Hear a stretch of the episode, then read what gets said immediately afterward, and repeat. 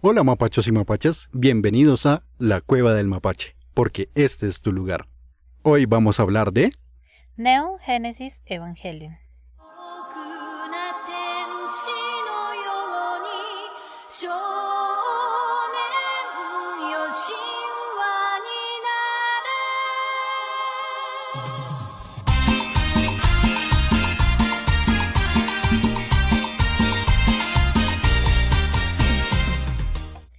Genesis Evangelion, o conocida simplemente como Evangelion, es un anime creado por Studio Gainax y dirigido por Hideaki Anno. La historia de la obra se da en un lugar en un mundo futurista en el que una organización paramilitar llamada NERF protege a la humanidad de los ataques de seres de origen y naturaleza desconocidos, los ángeles, utilizando para ello unos mechas humanoides llamados Evas.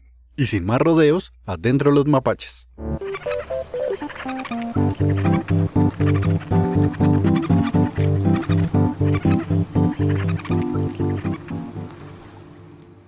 ¿Cuál fue la primera impresión que te dio Evangelion? La primera vez no lo entendí. Creo que entré entre ese grupo de personas que no entienden Evangelion y tuve que verla una segunda vez. Creería que volví a repetir los últimos capítulos y ya me iba enterando un poquito más de qué trataba tanto Evangelion como el mensaje que quería transmitir Evangelion, que para mí son dos cosas diferentes. ¿En qué sentido son dos cosas diferentes? Mm, supongamos si yo te dijera, descríbeme Evangelion, ¿lo partirías en esas dos cosas diferentes?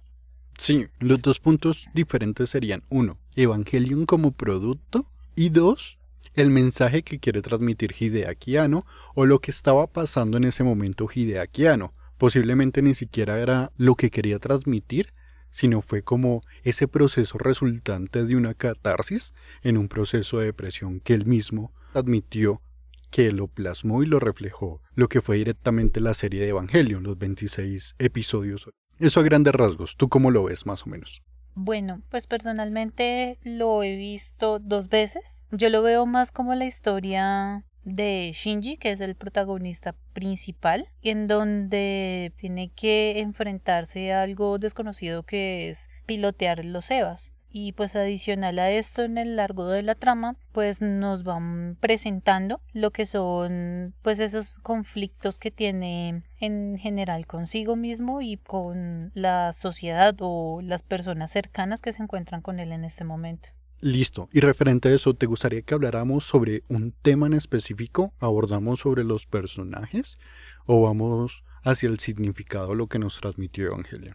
Es que llegar a abordar personaje por personaje es como llegar a extendernos, porque pues al fin y al cabo todo tiene que ver con Shinji, ¿no? Los personajes giran en torno a Shinji, giran en torno pues a su conflicto, a su comportamiento y a las acciones que pues él va reflejando. Creería que pues de pronto una mal, la primera mala impresión que se puede dar allí es de que crean de que todo gira en torno a los Evas y a los ángeles. Pues en ese orden de ideas pensaría de que se está tomando la serie más como una serie de entretenimiento por decirlo así, con robots que se pelean, pero al fin y al cabo no es como un tema principal que se pueda llegar a solventar a lo largo de la misma serie. Listo. Si quieres vamos decantando un poquito, porque lo que tú dices es que no es una serie propiamente de entretenimiento. Y posiblemente sí lo sea. Entonces, para ir haciendo ese proceso de decantación, pues nos remontamos hacia el momento en el que salió la serie. Salió en el año 95 y en ese momento, pues eh, ya pues a la fecha ya habían salido varias series de mechas, que son estos robots gigantes que luchan contra ciertos enemigos. Y ya llega Evangelion con un nuevo concepto, que son igual, los mechas, los robots gigantes, pero de una forma más orgánica.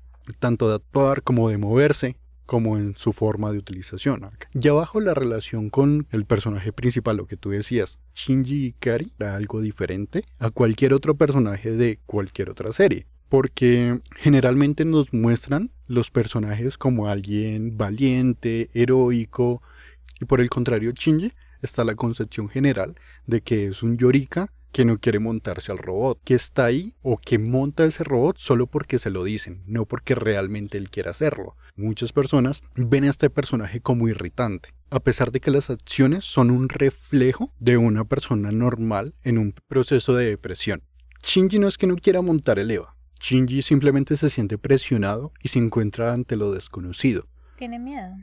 Exactamente. Él iba a reencontrarse con, con su papá y no esperaba a que ella tenía que encarar a algo totalmente diferente, que era pilotear un robot para vencer a la amenaza que son los ángeles. Para mí Evangelion simplemente es un MacGuffin. Es algo que está ahí porque sí. Si tú quitas la historia de los Evas, simplemente no cambia nada. Evangelion es el avance o el crecimiento personal de Shinji de cómo pasa a ser una persona que tiene miedo a todo, tiene miedo a relacionarse con los demás, está con las relaciones rotas por, por su padre y su familia en general y llega a convertirse en algo totalmente opuesto. ¿Crees que se resalta algo más o tú qué opinión tienes sobre eso?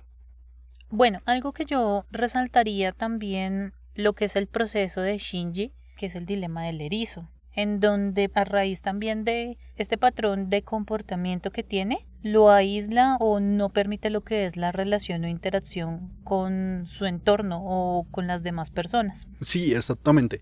El problema del erizo, aparte de que nos lo plantean directamente en uno de los títulos de, de los capítulos, es también lo que mueve la trama o el subtexto que se le puede dar a Evangelion, más allá de, de los robots que se pegan. Este dilema pues es el que dice que en el momento de frío están los erizos en la cueva. Si los erizos se alejan entre ellos, se congelan y pues llegan a, morir. Si se acercan mucho, pues se lastiman y se ve reflejado directamente en la serie o en general con, con las personas en cómo nos relacionamos con los otros. Aparte de este dilema del erizo, también mencionan algo que es el escudo AT, que es el escudo del corazón. Y una cosa se complementa con la otra. Está nuestro personaje principal, Shinji, y también están otros personajes como su tutora Misato, están los otros niños elegidos para pilotear los Eva, están Asuka y está Rei, está Gendo, la doctora Ritsuko, aunque no tienen mucha relación, pero sí esos personajes entre, entre ellos y no necesariamente con el personaje principal. Cada uno tiene sus propios traumas. En teoría, ¿no creerías que mm, esos mismos problemas o traumas en el momento de que se comportan de esta forma es a raíz de que de pronto no los han encarado o no le han hecho frente a mm, esos sentimientos que se desembocan en el momento de llegar a traer a colación esas experiencias? Creo que principalmente está ahí. Desafortunadamente, la trama solo nos desarrolla un personaje, que es y es exactamente eso, encarar sus problemas de bien mejor o peor modo, dependiendo de cómo nos lo van mostrando ahí, pero que a la final hace un autorreconocimiento y eso hace avanzar al personaje o hace un crecimiento personal en el cual cualquiera se puede ver reflejado a la final. Lastimosamente, con otros personajes que también tienen unos problemas muy marcados, lo deja a medias. Hay otras series que simplemente te ponen todas las falencias psicoafectivas y te los desarrollan de alguna otra forma con todos los personajes, les dan un cierre, pero en este solo nos cierran al personaje de Shinji. Entonces, en ese sentido, tanto la serie de los robots que se pegan está incompleto, porque a día de hoy no hay un final concreto y van cambiando las reglas a medida que se le sale el cipote, básicamente. Y cuando salió la serie original, solo le dieron el cierre o el crecimiento personal a Shinji. Del resto se olvidaron. Aunque sí es de resaltar que a pesar de que no es que la serie haya recortado en presupuestos, sino que la serie se quedó sin presupuestos. Hicieron algo muy muy precioso. Creo que a día de hoy para muchos ese mensaje sigue siendo muy vigente y entre más tú lo ves puede generar diferentes interpretaciones de ese mensaje. Inclusive si lo ves en diferentes etapas de tu vida puede generar mensajes muy diferentes. Sí, sentí por un momento que como que se le estaba dando como mucho palo por la inconclusión con respecto pues a lo que fue el desarrollo de la serie, pero pues asimismo como pues tú rescatas de que es una serie que nos deja un mensaje muy bonito, también hay que rescatar algo que de pronto en algún momento mencionaba, si es de que fue la primera serie que incursionó o que nos mostró algo diferente o pues se atrevió a hablar con respecto a lo que es una depresión de pronto no sea la, la única en ese momento, pero sí es como la más representativa. Tanto así que se convirtió en un anime de culto. Y me parece que a día de hoy para mucha gente sigue siendo muy vigente. El tema de que hayan tocado la depresión, no sé si estaría o no en los planes de Hideaki Anno, en el sentido de que no sé si iba enfocado a hacer la serie de los robots o simplemente él dijo esto es una excusa, los robots son una excusa para yo hacer catarsis de lo que estoy sufriendo en este momento, necesito expresarlo de alguna manera, porque no fue algo que quedó solo para él en un proceso personal, sino por el contrario quedó plasmado en este producto. Para mí Evangelion comienza desde el episodio 13 más o menos, que es la mitad de la serie. Ya ahí es más evidente la falta de presupuesto que tenía esta serie. Ya de por sí tú veías que hay planos que demoran mucho tiempo, hay planos que se repiten, ya desde la mitad ya tú ves que es básicamente una, una presentación con voz en off donde te están ya sea narrando lo que está sucediendo o ya comienzan a incursionar en este viaje interno de los personajes por el autodescubrimiento. Y ahí es cuando yo conecto con la serie. Ahí ya comienzan a dar un mensaje que me está hablando a la cara. Evangelion lo he visto seis veces más o menos. Y cada vez veo un mensaje diferente. O es el mismo mensaje, pero lo recepciono de una forma diferente. Por eso le tengo tanto aprecio a la serie. Creo que empecé diciendo que como serie o producto está incompleto, pero como mensaje personal es algo muy hermoso y sigue haciendo que yo tenga un crecimiento, me ayude a madurar en muchas cosas a día de hoy. Y creo que eso es mucho más valioso que no cambiar y seguir siendo la misma persona sin hacer nada. Creo que ahí podríamos llegar a hablar de lo que es la aceptación de uno mismo y pues cómo el saber llegar a dar ese paso para empezar a forjar los cambios, porque hay algo que de pronto se puede llegar a malinterpretar y es ese amor propio y esa aceptación de que está bien de que tú te ames, pero pues ese amor no tiene por qué llegar a sesgar esas posibilidades de mejora que tenemos cada uno. Así como muchas veces nosotros de pronto con una persona sentimos de que la queremos tanto y pasamos por alto determinados errores o comportamientos que de alguna u otra manera nos afectan. Entonces, no, no, pues yo lo quiero, yo lo, entonces yo lo acepto tal cual. Pero no nos damos cuenta que muchas veces ese tipo de comportamientos lo que van haciendo es deteriorar esa relación. Probablemente también, o de esa manera sucede con nosotros. No nos damos cuenta de que determinados comportamientos que son necesarios cambiar nos van deteriorando esa relación que tenemos muchas veces con nosotros mismos, de que nos van llevando poco a poco a la baja de autoestima y a lo que voy es de que es bueno que nos aceptemos, pero no como dicen por ahí con todo y verrugas. ¿Por qué? Porque podemos tener puntos de mejora. Podemos ser mejores personas cada día y de esa manera podemos dar nuestra mejor versión. Sí, creo que lo peor que podemos hacer por nosotros mismos es simplemente aceptarnos tal y como somos. Lo ideal es lo que tú dices, buscar nuestra mejor versión y agarrar de eso y empezar a trabajar por nosotros mismos. De hecho, pues en la serie nos muestran como tres pilares, tres, tres pasitos fundamentales. No sé si los recuerdas. Mm, En el primero nos dicen como siéntete orgulloso de lo que hiciste. Hay personas que están agradecidas por ello. En el segundo nos dicen ya diste el primer paso. Lo importante es que no te quedes allí, sino que sigas avanzando. Y en el último nos dicen que solo aquellos que se aferran y tienen amor por la vida son los que merecen seguir viviendo en este mundo. Eso que consideramos los pilares son básicamente como esas semillitas que va planteando la serie, pues que nos parecen que son pilares porque es algo muy importante que es ese mensaje detrás de. Esos, esas frases las va diciendo la tutora de Shinji, Misato. Y a medida de que va evolucionando el personaje de Shinji, se ve un cambio en Misato, porque básicamente no es sino hasta el final de la serie donde se ve que ese personaje ya toma ese cambio o tiene esa disposición a cambiar. Sobre el primero que mencionas, sobre el siéntete orgulloso porque hay gente que está agradecida con lo que estás haciendo, se refiere a que en ese momento pues él peleó con su robot aunque no ganó por méritos propios, logró una victoria. Aún así, Shinji no se sentía conforme con eso, pero después de ese reconocimiento comenzó a actuar básicamente por lo que le decían los demás. Pero no era un gusto propio, no era algo que él hacía porque quisiera, simplemente estaba siguiendo órdenes. Ya ese segundo pilar en el que le dicen Shinji, ya diste el primer paso, tienes que seguir haciéndolo, no puedes quedarte en el primer paso, sino que hay que seguir avanzando, o si no, no hay ningún cambio. Ya sucede más adelante en la trama, ya Shinji ya está más conforme con lo que está haciendo, se siente más aprobado. Ahí Misato le habla de una forma un poco más dura porque Shinji no está generando ningún cambio, más allá de ese seguir lo que dicen los demás. Ya ese tercer pilar, que es una de las frases un poco más duras, tanto como lo dicen y el mismo personaje lo reconoce, es cuando te dicen que solo aquellos que tienen ese deseo por vivir son los que merecen vivir a la final.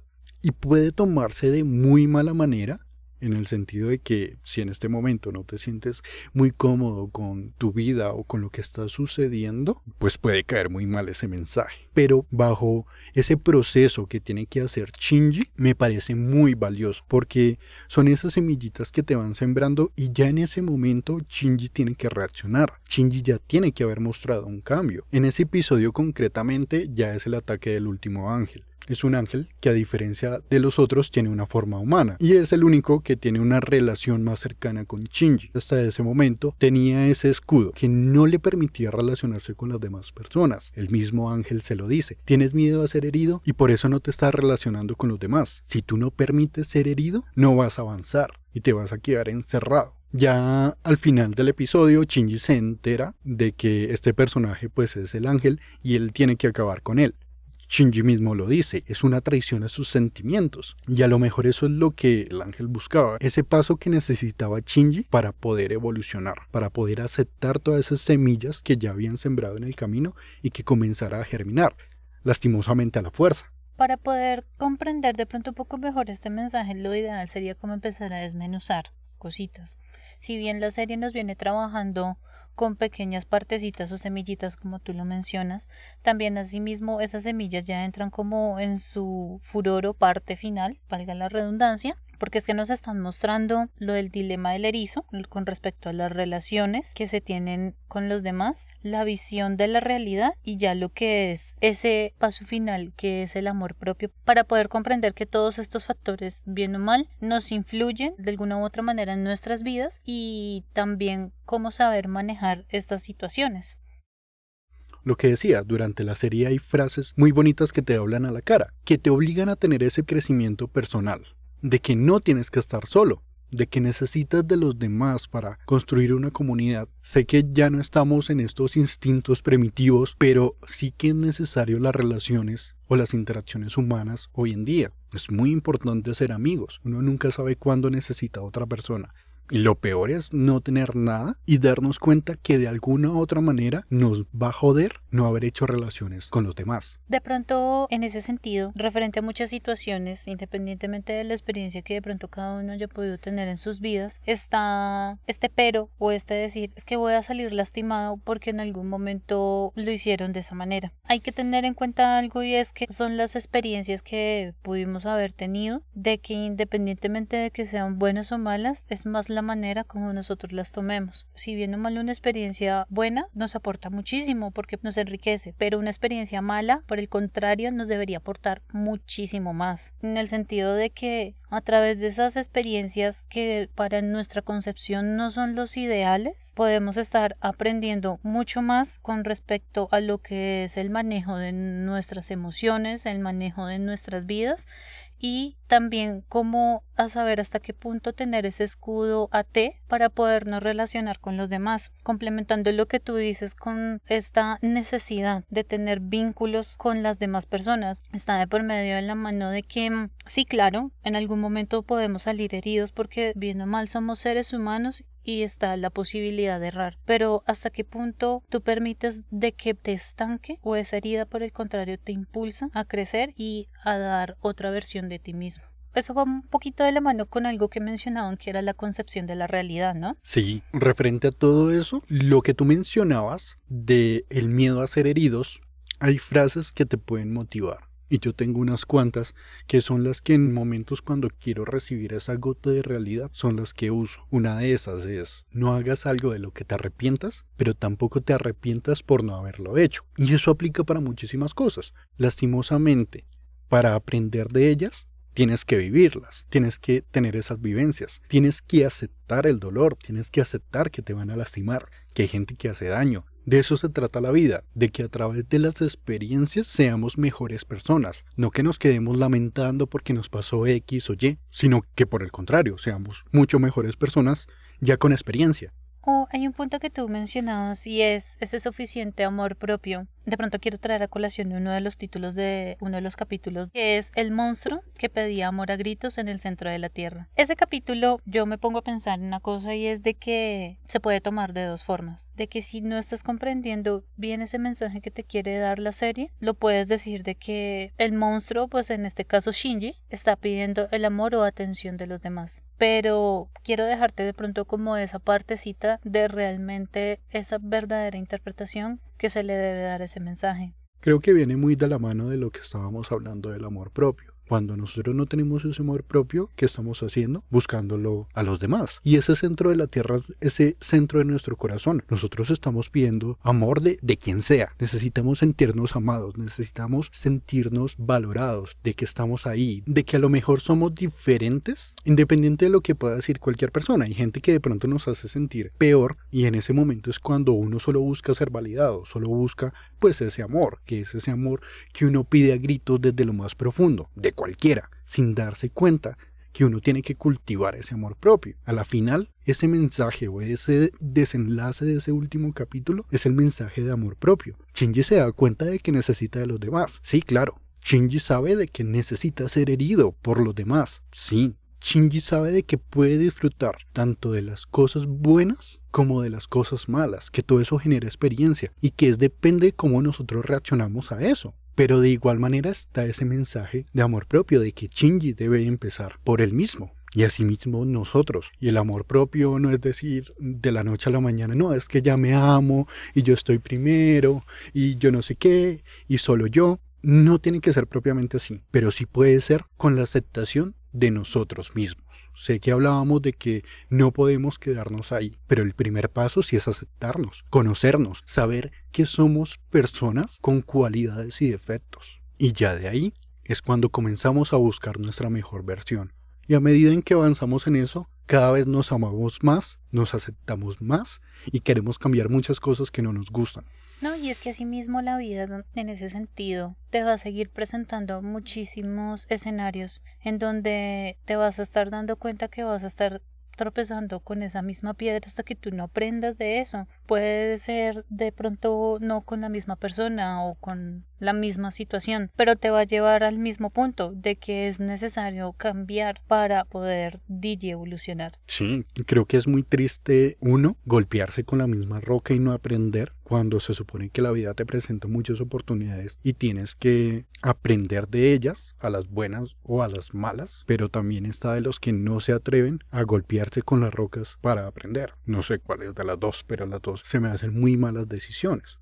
Algo que tú mencionaste anteriormente es lo de la afrontación de la realidad. También en estos últimos episodios nos dejan una posibilidad de afrontación muy interesante y es de que por ejemplo, dicen algunas personas la lluvia me da tristeza, la lluvia me trae nostalgia o me trae tranquilidad, pero decían esa contraparte de que también te puedes divertir bajo la lluvia. Voy muy de la mano con la manera de ver cada una de las situaciones que se nos presentan en nuestras vidas, de sacar lo positivo de cada una de estas experiencias para sí mismo poder crecer y poder aportar un poquito más o en lo posible también un poco más de granitos a nuestras vidas para de esta forma ir afrontando y saber manejar tantas de las situaciones que se nos pueden presentar a diario. Siento que se puede ir un, poquito por el lado metafísico y existencialista, pero lo que nos plantean de la realidad va ligado de dos cosas. Uno, de que las cosas que nos rodean, lo que somos, en general la realidad, es la realidad y punto. Pero también está la percepción de cada persona de la realidad. Yo tengo una percepción de la realidad. Yo creo que yo soy solo yo. Y en la serie nos muestra que no necesariamente es así, o que no únicamente es eso, de que yo soy yo efectivamente, pero también soy el yo de las otras personas que ha interactuado conmigo. También está la percepción que tienen mis padres, mi círculo social, mi círculo laboral. Cada uno tiene una concepción propia de lo que soy yo. Y creo que eso es muy importante, porque eso nos da un espejo de lo que somos nosotros mismos. ¿En qué sentido? En que yo puedo estar muy seguro de lo que yo estoy demostrando a las demás personas, pero posiblemente las otras personas no estén recepcionando esto. Yo sé que yo no vivo por los demás, pero es importante saber o tener claro qué es la visión que estoy dando a los demás para saber si sí es eso lo que yo quiero mostrar, si hay algo que quiero cambiar, o si definitivamente yo sigo siendo una persona integral. Lo que yo muestro es lo mismo que los otros tienen de mí. Y volviendo a la realidad general, la lluvia cae para todos. Pero lo que tú decías, cada una persona puede tener una percepción o un sentimiento diferente. Y volviendo a mis frases de bolsillo, me recuerda una que también es ese golpe de realidad cuando quiero afrontar una situación. Y esa frase es, las cosas no son tanto ni tampoco, son y punto. No hay nada más que charlar. Los hechos suceden y se admiten en peor o bien mejor modo. Que es básicamente lo que estábamos diciendo. Las cosas son y punto. O sea, el agua es el agua, el sol es el sol, pero cada uno puede tener sensaciones o emociones diferentes o únicas en ese sentido sobre lo que representa el sol, sobre lo que representa el agua. Creo que lo ideal es afrontarlo en lo que nosotros creamos es la mejor manera, que creo que es lo ideal, seguir adelante, no quedarnos estancados. Pues ya como resumiendo, básicamente lo que Neon Genesis, pues para nosotros lo que nos transmitió es inicialmente tener ese amor propio, el seguir adelante y el no tener el miedo a aquellas nuevas experiencias que podamos tener. Y eso es lo que más rescatamos y valoramos de pues este producto, ya que pues como bien lo habíamos mencionado anteriormente, lastimosamente lo que son las enfermedades mentales como la depresión y la ansiedad aún siguen siendo un tabú con respecto a alguna representación audiovisual o hasta hablar de ello mismo. Y ya para finalizar, si de pronto tú estás perdiendo ese amor por la vida, ese gusto, como mencionábamos de pronto en, en, los anteriores capítulos, el poder encontrar muchas veces ese gusto está en esas pequeñas cositas. La invitación es de que volvamos a retomar eso que nos gusta, que nos llama la atención, que en algún momento nos llena de euforia y de sentimientos positivos para volver a tomar lo que son las riendas o el rumbo que necesitamos para poder salir de las situaciones que se nos presentan día a día. Y si realmente consideras de que la situación que estás afrontando es algo que se te sale de las manos, también invitamos y somos reiterativos en esto de que no tengas miedo y busques ayuda profesional. Recuerda que siempre vas a poder encontrar a alguien dispuesto a ayudarte, a entenderte y te vas a dar cuenta de que a través de ese entendimiento podemos crecer más como personas. Bueno, mapachos y mapachas, este ha sido nuestro episodio sobre Evangelion. Un poco extenso y algo demorado, pero enos aquí. Recuerda seguirnos en nuestro Instagram, arroba la cueva del mapache, en la cual puedes dejarnos dudas o inquietudes. También tenemos nuestro correo electrónico, la cueva del mapache podcast gmail.com en el cual nos puedes dejar dudas, inquietudes o sugerencias sobre algún tema nuevo que quieras que tratemos. Por último, no se olviden de lucir esas ojeras. Chao, chao. Thank you.